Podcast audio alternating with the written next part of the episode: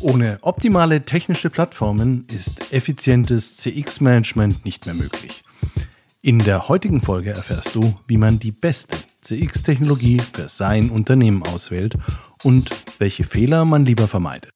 Da ist mehr zu beachten, als man meinen könnte. Willkommen zu einer neuen Folge von CX Talks.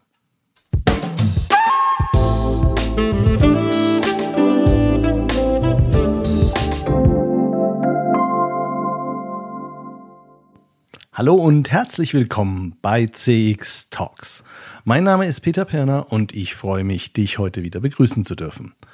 Ich bin sicher, dass diese Folge nicht nur für Zuhörer in den Unternehmen interessant ist, die sich über die Anschaffung neuer Plattformen für CX-Management Gedanken machen. Nein, heute hören sicher auch einige Mitarbeiter der Technologieanbieter mit ganz gespitzten Ohren zu. Welche Kriterien sind denn wirklich wichtig? Man darf gespannt sein. CX Talks wird diesen Monat unterstützt von FIR, einem führenden Technologieanbieter für Cloud Contact Center in der Dachregion. FIR entwickelt und betreibt KI-gestützte Software für begeisternde Kundenerlebnisse entlang der gesamten Customer Journey. Mit FIR wird Kundenkommunikation erfolgreich für euch und für eure Kunden. Die einzigartige Kombination aus künstlicher und menschlicher Intelligenz hebt euren Service auf ein neues Kompetenzlevel. So seid ihr stets mit euren Kunden verbunden. Mehr Informationen zu 4 findest du auf der Website www.4.ai und auf der Sponsorenseite von CX Talks. Früher oder später muss man sich immer im Leben entscheiden und manche Entscheidungen haben doch eine ziemliche Tragweite, wenn man die falsche trifft. Zum Beispiel an der Tankstelle Diesel statt Super zu tanken. Dann muss man den Tank erstmal wieder leeren, bevor es mit dem richtigen Kraftstoff weitergehen kann. Das ist teuer und hält auf. So geht es auch Unternehmen, wenn sie die falsche IT-Entscheidung treffen. Wenn Systeme nicht vernünftig zusammenspielen, dann kann das ganze Unternehmen massiv gestört sein. Besonders augenfällig ist das in der Produktion, der Logistik oder der Unternehmenskommunikation. Während man rein IT-technische Fragen, zum Beispiel zur Infrastruktur, noch relativ klar entlang von harten technischen Fakten entscheiden kann, ist das bei CX-Systemen deutlich schwieriger. Sie sind grundsätzlich kein führendes System im Unternehmen, sondern müssen sich an die vorhandene IT-Landschaft anpassen. Oder sie laufen fast völlig isoliert davon, was übrigens dann auch nicht so besonders schlau gelöst ist.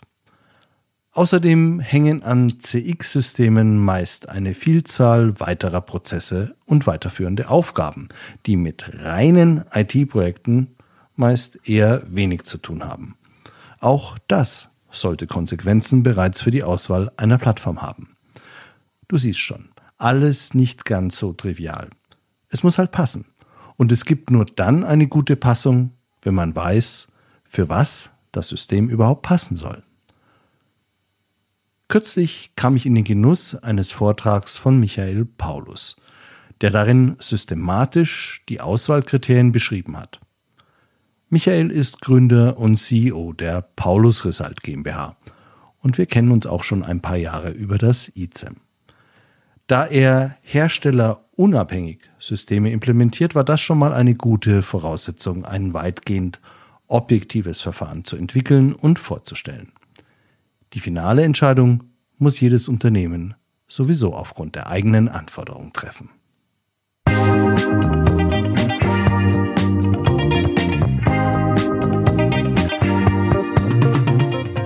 Hallo Michael, herzlich willkommen bei CX Talks. Grüß dich, hallo. Lieber Michael, wenn man deine Vita anschaut, sieht man eine Reihe großer Namen wie Bertelsmann, GE Healthcare oder Ericsson als frühere Arbeitgeber. Und man erkennt immer wieder das Thema Customer Service. In deinem Beratungsportfolio auf eurer Webseite findet sich entsprechend Kostenoptimierung, Callcenter-Optimierung und äh, Robotic Process Automation. An erster Linie aber erscheint Customer Experience und die verwandten Themenfelder. Warum passt das für dich so gut zusammen? Ja, wer Customer Experience richtig umsetzt, der generiert daraus auch ein ROI. Den kann ich allerdings nicht kurzfristig erzielen. Deshalb ist es wichtig, mit weiteren Maßnahmen, zum Beispiel durch Kostenoptimierung Budgets, als Starthilfe für so ein CX-Programm freizuschaufeln. Und mit verschiedenen Technologien, wie zum Beispiel RPA oder Sprachanalyse, äh, ist das Schöne, dass ich damit sowohl die Kosten optimieren kann, wie auch die Customer Experience verbessern kann. Und hier bieten wir den Kunden eine Lösung aus einer Hand mit Erfolgsgarantie. Deshalb heißen wir ja auch Result und nicht einfach nur Consult. Und was fasziniert dich persönlich so an all den Fragestellungen rund um CX? Robotic Process Automation ist ja auch spannend. Du, ich habe ja viele Jahre in verantwortlichen Positionen im Konzern gearbeitet und alle Entscheidungen dort sind immer monetär getrieben und ganz oft fällt der Kunde hinten runter. Und wenn man das selber mit ansehen muss und das selber als Konsument auch täglich erlebt, wie einem so eine schlechte Customer Experience die Laune verderben kann, dann ist das einfach ein Weckruf. Und das Schöne ist ja, dass sich Customer Experience und finanzieller Erfolg ganz und gar nicht ausschließen, sondern sich sogar gegenseitig beflügeln. Und wenn ich sowas in einem Unternehmen realisieren kann, dann, Chaka, das ist ein absolutes Glücks Glücksgefühl. Ja, das kann ich gut nachvollziehen. Das ging mir auch immer so. Eine der wirklich wichtigen Entscheidungen, die ein Unternehmen treffen muss, wenn es Customer Experience Management ernst nimmt, ist die Frage nach der richtigen technischen Plattform für das Einholen und das Verarbeiten von Kundenfeedback. Und ich möchte mal ganz grundlegend anfangen. Also Menschen, die nicht in der IT arbeiten, aber eine Softwareentscheidung mittragen sollen, werden oft erst mal mit Begriffen verwirrt, insbesondere von Systemen, die schon existieren. Was ist denn der Unterschied zwischen einem ERP, einem CRM und einem CXM oder eines Feedback-Systems? Also ein ERP, das steht für Enterprise Resource Planning. Damit organisiert sich das Unternehmen erstmal intern und kann damit dann so Fragen beantworten, was kann ich fertigen, was kann ich wann liefern. Und in so einem ERP sind natürlich auch schon Kundendaten hinterlegt, weil ich muss dem Kunden ja die Lieferung schicken und eine Rechnung schicken. Trotzdem haben dann irgendwann viele Kunden den Wunsch verspürt und wollen mehr über den Kunden wissen und auch der Organisation verfügbar machen. Das heißt, was hat der Kunde schon gekauft? Welche Ansprechpartner gibt's beim Kunden? Welche Informationsmaterialien hat er von uns bekommen? Mit wem hat er bei uns im Unternehmen gesprochen? Gab's Beschwerden? Und so weiter und so fort. Und das bilde ich dann in meinem CRM, also meinem Customer Relationship Management System ab.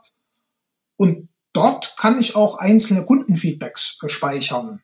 Aber wenn ich jetzt ein ganz umfassendes Verständnis entwickeln möchte, was denn meine Kunden über mein Unternehmen denken, und das geht eben deutlich über so ein einzelnes Feedback hinaus, dann brauche ich ein CXM oder CEM oder EFM, Customer Experience Management System, äh, Enterprise Feedback Management System. Da gibt es ganz viele Wörter, also da hat sich noch nicht so ein Standard etabliert wie bei ERP oder äh, CRM.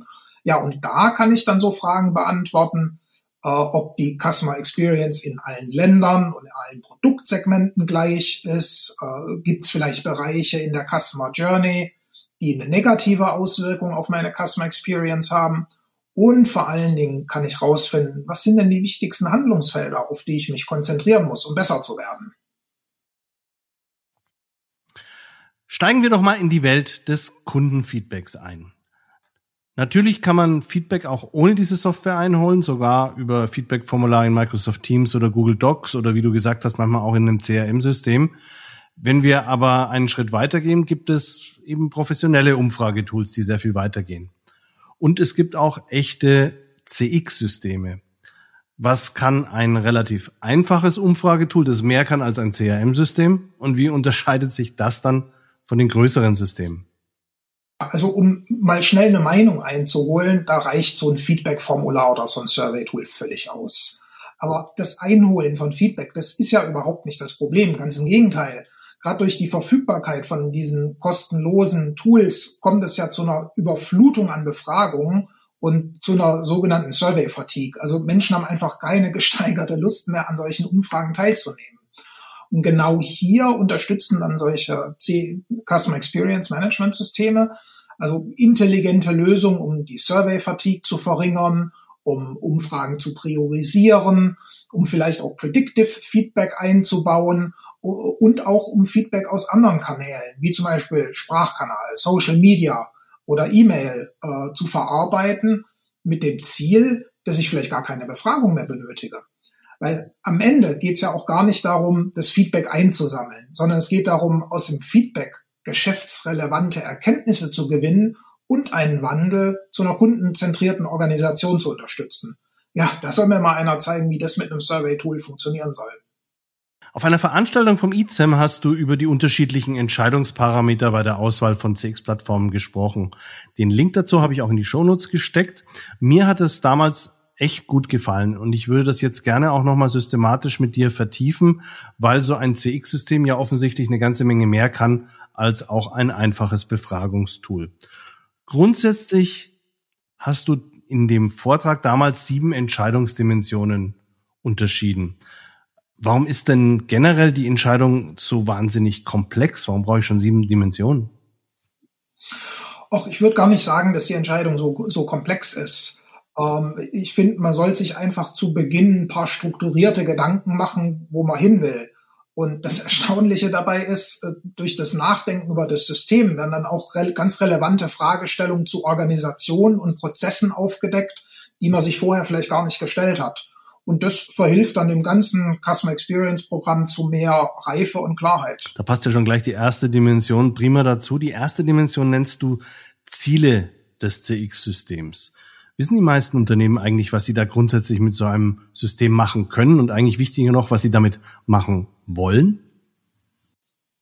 Ja, genau hier fängt das Problem an. Äh, mit einem, wir müssen mal die Kundenzufriedenheit ermitteln, weiß ich schon jetzt, dass so ein Programm scheitern wird. Also man sollte sich schon ein paar Gedanken machen, was man erreichen will.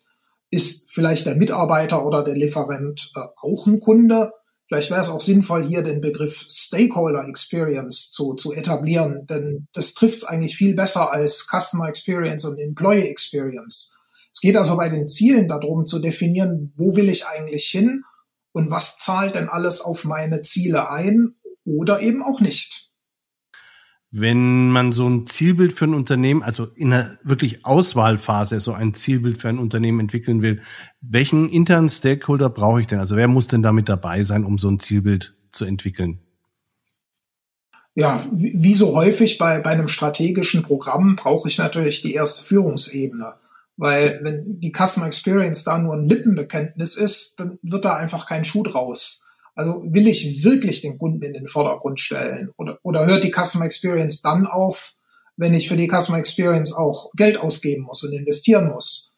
Oder werde ich vielleicht sogar schwach, wenn ich dem Kunden Margen erhöhend noch ein paar Dinge unterjubeln kann, die er eigentlich gar nicht braucht? Äh, welche Fachbereiche würdest du auf jeden Fall noch mit dazu nehmen? Also typischerweise ist so ein Programm angesiedelt in der Vertriebsorganisation, in der Marketingorganisation, äh, in der Serviceorganisation. Das sind so die typischen Bereiche, die äh, immer als Customer-Facing-Organisation natürlich primär ähm, so ein Programm treiben und unterstützen. Die zweite Dimension ist in deiner Kategorisierung das CX-Programm selbst. Was gibt es da für Entscheidungsparameter in dieser Dimension und wie wirken die sich aus? Ja, hier geht es äh, im Wesentlichen um die Fragestellung, inwieweit wird denn die Organisation eingebunden? Also geografisch, äh, im Hinblick auf die unterschiedlichen Geschäftsbereiche, jeweiligen Unternehmensfunktionen und auch die einzelnen Hierarchieebenen. Und je breiter ich mich hier natürlich aufstelle, umso größer ist dann auch die Wirkung von meinem CX-Programm. Aber umso eher stellt sich dann natürlich auch die Frage, nach der äh, nach einer richtig ordentlichen organisatorischen Verankerung von dem Programm. Wird das an der Stelle dann schon zumindest im Ansatz beantwortet? Also weiß man eigentlich, bevor man die Software auswählt, diese Dinge dann schon im Vorfeld? Oder ist das mehr, wäre es idealerweise so, aber in Wirklichkeit entwickelt sich das dann im Lauf des Projektstarts? Ja, also das ist natürlich unrealistisch, dass ich von Anfang an alles äh, genau weiß. Und das ist ja auch kein, ich nenne es mal agiler Ansatz. Ähm, aber ich darf einfach mein, mein Ziel nicht aus den Augen verlieren. Und meine Erfahrung ist, dass agile Programme ganz häufig darunter leiden, dass ich permanent die Richtung ändere und äh, heute was anderes mache wie morgen. Also wichtig ist, Roadmap aufstellen und dann im Verlauf detaillieren. Die dritte Dimension bei dir ist das Unternehmen. Also die Größe und die Art, wie es organisiert ist. Welche Faktoren haben da einen besonders starken Einfluss auf die Entscheidung? Ja, da ist, ist natürlich wichtig äh, zu verstehen, bin ich denn jetzt national, international oder vielleicht sogar multinational ausgerichtet? Und was bedeuten eigentlich die ganz unterschiedlichen Kundenbedürfnisse für die Gestaltung meiner Produkte und Dienstleistungen? Also wie wettbewerbsintensiv ist auch äh, meine, meine Branche? Welche Rolle spielt denn die, die Vertriebs- oder die Servicestruktur? Ähm, habe ich also zum Beispiel die Wertschöpfungskette unter meiner Kontrolle oder habe ich sie nicht unter Kontrolle? Gibt es eine große Support-Organisation, wie zum Beispiel ein Callcenter? Oder spielt vielleicht der Bereich After Service, äh, After Sales gar keine große Rolle, wie zum Beispiel beim Verkauf von Haargummis? Inwiefern wirkt sich das dann aus auf die Auswahl eines Systems, also einer technischen Plattform? Natürlich macht es einen Unterschied, äh, wenn ich ein mehrstufiges Vertriebssystem habe, wo zum Beispiel Händlerstrukturen da sind, auf die ich keinen direkten Einfluss habe. Da muss ich mein Programm ganz anders gestalten und habe da natürlich auch entsprechende Anforderungen an, äh, an meine Software. Wie kann ich das sicherstellen, dass dann auch zum Beispiel ein Third Party darauf zugreifen kann? Äh, wie definiere ich den Kunden? Ist der Kunde der der Endkunde oder ist der Kunde mein Händler? Also da gibt es ganz viele Dinge, die natürlich von den Prozessen, aber auch natürlich von der Systemunterstützung geleistet werden müssen. Ich habe erlebt, dass große internationale Unternehmen im Prinzip zwei Möglichkeiten haben. Die machen entweder einen Big Bang, wir haben, wir setzen ein globales Programm auf und drücken das dann mit Macht innerhalb von ein, zwei Jahren über die gesamte Organisation durch. Oder wir lassen erstmal lokal oder regional was entstehen und schauen dann, welches dieser jeweils lokal oder regional aufgebauten Systeme am besten geeignet ist und am besten funktioniert in unserer eigenen Organisation. Also praktisch wie so ein Wettbewerb zwischen unterschiedlichen lokalen Systemen. Hast du das auch? Also ich kenne sogar noch eine dritte Variante. Ähm, also äh, global und top-down. Äh, ja, das äh, ist eine Vorgehensweise, die ich, die ich sehe. Ähm, mit den ein bis zwei Jahren, ähm, da tun sich die Unternehmen dann schwer, das tatsächlich so schnell wirklich global äh, aus, auszurollen und umzusetzen. Das Zweite, was ich auch sehe, ist, dass man das erstmal für einzelne Regionen oder für Unternehmensbereiche äh, ausprobiert. Und was ich aber auch sehe, ist, jede Landesorganisation macht es, wie, wie sie will. Ähm, ja, also absoluter Wildwuchs, äh, da ist nichts vergleichbar. Ähm, jeder macht es dann wieder ein bisschen anders äh, und da wird es natürlich dann schwierig. Ähm, also empfehlen kann ich eigentlich wirklich nur diese Variante zwei. Wir starten klein und äh, machen das Ding dann, dann größer, wenn ich auch die ersten Quick Wins realisiere, wenn ich feststelle, wie kann ich das äh, System und die Prozesse und die Organisation ideal äh, miteinander verknüpfen, das, das macht Sinn. Mir fiel gerade noch eine Option ein. Es gibt auch Unternehmen, die sagen, wir geben zwei, wir entscheiden uns für zwei oder drei verschiedene Technologieplattformen und jedes Land kann entscheiden, welche es nimmt, damit man wenigstens nicht zu 20 Technologieplattformen kommt. Aus deiner Erfahrung raus sollte man vielleicht eher doch sich erstmal auf eine Plattform einigen und die Art der Implementierung dann in den jeweiligen Ländern vielleicht individuell, individuell zulassen? Ja, auch hier hängt wieder von der Organisation des Unternehmens ab. Also es, es gibt ja Unternehmen, die, die wirklich multinational unterwegs sind äh, und dann auch globale Produkte haben. Wenn ich globale Produkte habe, dann brauche ich auch äh, ein globales Feedback-System, um, um darauf reagieren zu können. Wenn ich aber in unterschiedlichen Märkten äh, völlig unabhängig voneinander Produkte und Prozesse habe, dann kann ich auch unterschiedliche Systeme haben. Also es hängt immer davon ab, wie wie ist das äh, Unternehmen organisiert. Du sagst auch, dass die Kundenstruktur normalerweise eine Rolle bei der Auswahl der CX-Plattform spielt. Gibt es da, ist das eine Frage von B2B versus B2C oder wie, woran würdest du das festmachen?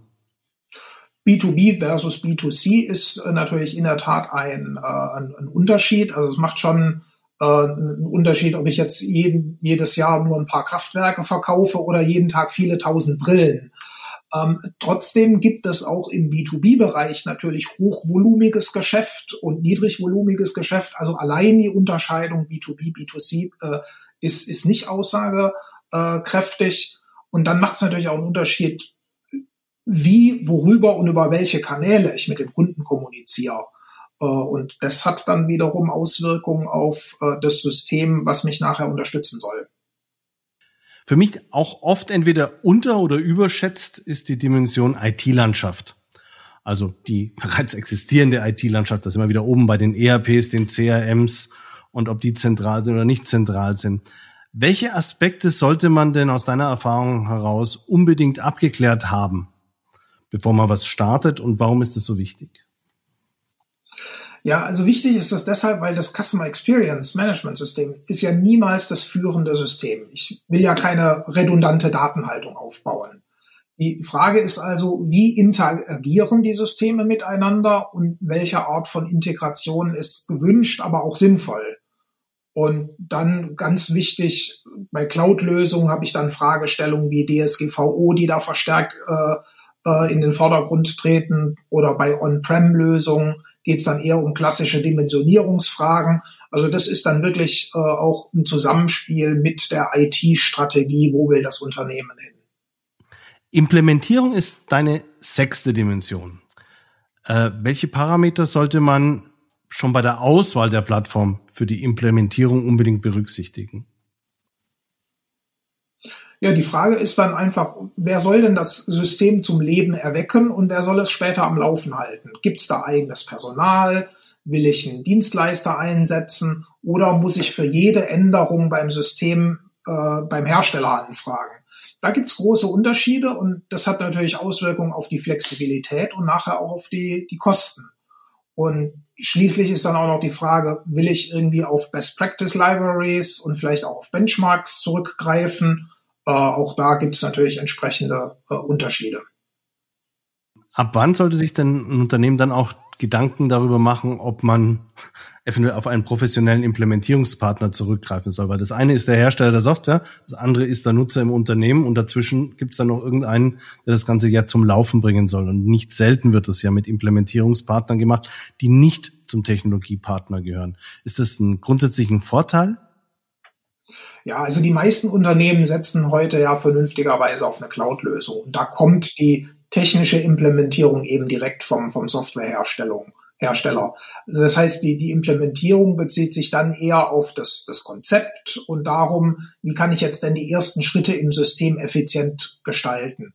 Wenn ich also jetzt nicht jeden Tag ein Customer Experience Programm aufbaue und jeden Tag ein CX-System dafür einführe, für den könnte es hilfreich sein, im limitierten Umfang sich einfach ein bisschen Best Practice Expertise einzukaufen, um nicht jeden Anfänger Fehler am eigenen Leib erfahren zu müssen, um einfach dann auch schneller zu einer produktiven Lösung zu kommen.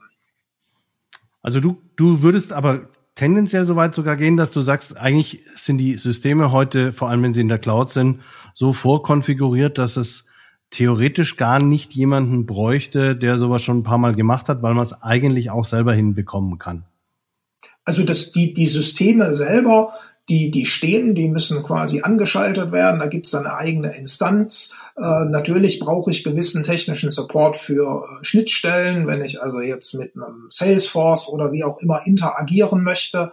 Ähm, aber das macht dann der Hersteller oder die IT-Abteilung des, des Unternehmens. Und ab dann geht es wirklich um die Fragestellung, wie kann ich jetzt äh, das System mit Leben füllen? Mal unabhängig von der aktuellen Situation, also der Ist-Situation, was kann die Software heute, was sind unsere Anforderungen, äh, sagst du ja auch, dass die Roadmap der anbietenden Unternehmen in der Regel ein wichtiges Entscheidungskriterium sind. Da stellt sich mir die Frage, ob nicht eigentlich alle Systemanbieter in CX gezwungen sind, auf Teufel komm raus, neue Funktionalitäten zu bringen, weil es gibt ja doch eine ganze Menge. Ja, da ist in den letzten Jahren äh, wirklich viel passiert, äh, aber inzwischen würde ich sagen, haben die Produkte eine gewisse Reife entwickelt und die Weiterentwicklung ist eher evolutionär. Wo ich allerdings noch Entwicklungspotenzial sehe, ist äh, der Bereich künstlicher Intelligenz, also automatisierte Themenanalyse, Predictive Customer Experience. Da, da passiert noch viel. Da braucht es aber dazu, aus meiner Erfahrung heraus wieder das Fachwissen von Menschen, die dann halt einfach mit, der, mit den statistischen Methoden, auch mit den äh, äh KI-Methoden umgehen können. Das ist jetzt nichts, was man normalerweise auf Vorrat in der Unternehmung hat, oder? Äh, absolut richtig. Äh, allerdings spielt äh, das Thema künstliche Intelligenz im, im, im Unterschied zur, zur Marketing äh, im, im Unternehmen noch nicht so eine riesengroße Rolle, aber es ist sehr spannend zu beobachten, wie sich das gerade dynamisch weiterentwickelt. Und äh, gerade in den Bereichen, äh, glaube ich, macht es Sinn, dann auch wirklich mit einem führenden Anbieter zusammenzuarbeiten. Der kann einfach viel mehr PS in die Weiterentwicklung stecken äh, als irgendein kleiner Anbieter. Und da sehe ich auch, dass das so gestaltet wird, dass ich eben dann vielleicht doch keinen diplomierten Mathematiker oder Statistiker brauche, sondern dass es dann wirklich auch anwendergerecht äh, umgesetzt wird. Gut, jetzt haben wir geklärt, was das Unternehmen für sich selber wissen muss, welche Anforderungen es hat und wir haben geklärt, dass es äh, unterschiedliche Anbieter gibt, die ich dann gegen diese Needs spiegle. In einem Wünsch dir was Konzert werden dann alle Bedürfnisse komplett abgedeckt von dem Anbieter, den ich habe. Leider ist aber das Leben kein Wunschkonzert und Budgetgrenzen sind in der Regel ja eben dann doch zu beachten. Was ist denn normalerweise ein eine Budgetgröße, die man braucht, um so ein Mittelklasse-System aufzubauen. Also für ein mittelständisches Unternehmen fünf Länder. Also so ein Mittelklasse-System, würde ich sagen, fängt irgendwo bei 50.000 an. Äh, je nach Konfiguration, Ausbaustufe können da dann auch aber schnell sechsstellige Beträge draus werden. Da muss ich mir aber wirklich überlegen, wie viel Automatisierung ist denn wirklich sinnvoll und nimmt der Organisation dann nachher auch Arbeit ab, so dass ich mich dann eben nachher auch mehr um die Verbesserung und weniger um die Administration kümmern muss. Wie hoch ist bei dem Budget ungefähr der Softwareanteil und der eigentliche Implementierungsaufwand, der dann halt einmal da ist? Das ist für mich tatsächlich die falsche Frage. Ähm, natürlich sollte ich neben den Systemkosten irgendwie noch 20, 30 Prozent für das korrekte Aufsetzen ein, äh, einkalkulieren. Viel wichtiger ist aber doch, dass ich mit den Erkenntnissen, die ich gewinne, dann auch wahrscheinlich Geld brauche, um dann diese notwendigen Änderungen in der Organisation auch umzusetzen.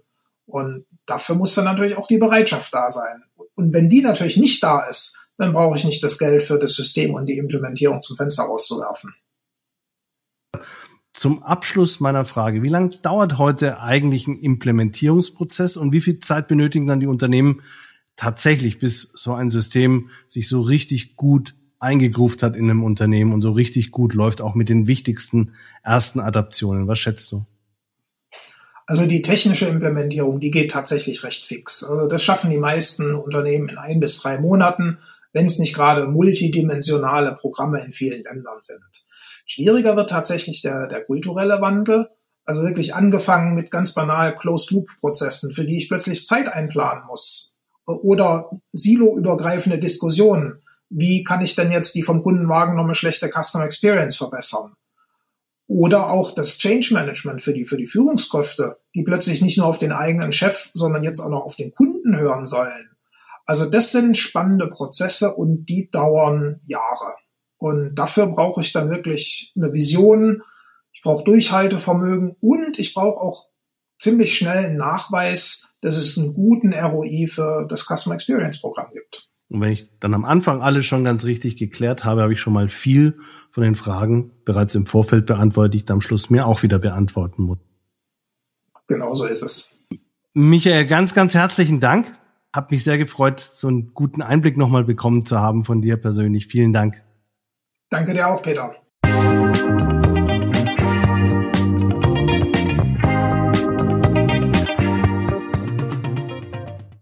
Das war Michael Paulus, Gründer und CEO der Paulus Result GmbH.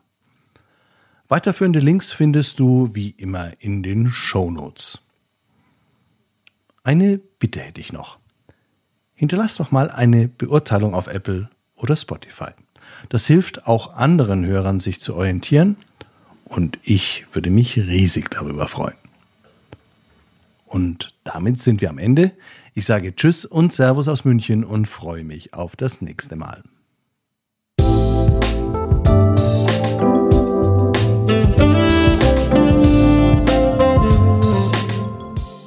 Das war CX Talks, der erfolgreichste deutschsprachige Podcast für Customer Experience Management. Mehr Informationen zu CX Talks findest du im Newsletter des ICEM, auf LinkedIn und unter www.cx-talks.com.